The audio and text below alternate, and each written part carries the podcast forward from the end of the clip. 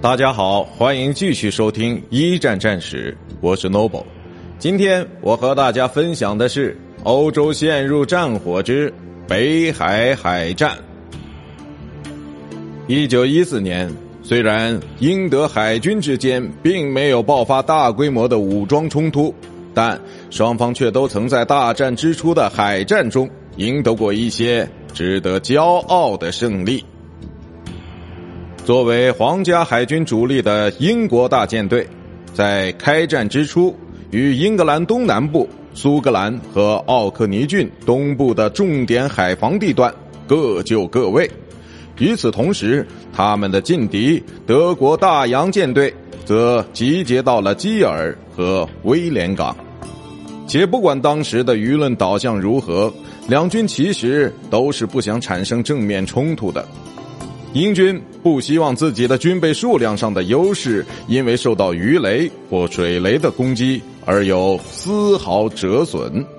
而德军则不想让这种差距因为冲突的爆发而进一步拉大。不过话又说回来，如果能保证出兵的结果对自己有利，那他们双方又当然都是愿意发动攻击的了。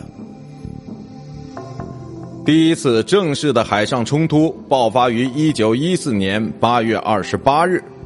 当天，英军的巡洋舰突袭了德军所辖的海域，试图吸引德国皇家海军战列舰的注意，进而将其引诱到英国海军副司令大卫·比蒂麾下战列舰的射程之内。但英国没有想到的是。德国的战列舰要比英国的那艘出任诱饵的巡洋舰要强得多，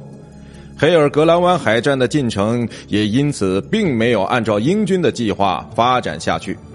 不过万幸的是，比蒂在关键时刻指挥战列舰匆匆赶到，挽救了危局。最终，德国的轻型巡洋舰阿里亚德尼号、科隆号和美因兹号。以及一艘驱逐舰被击沉，而英国的阿里苏萨号也被重创。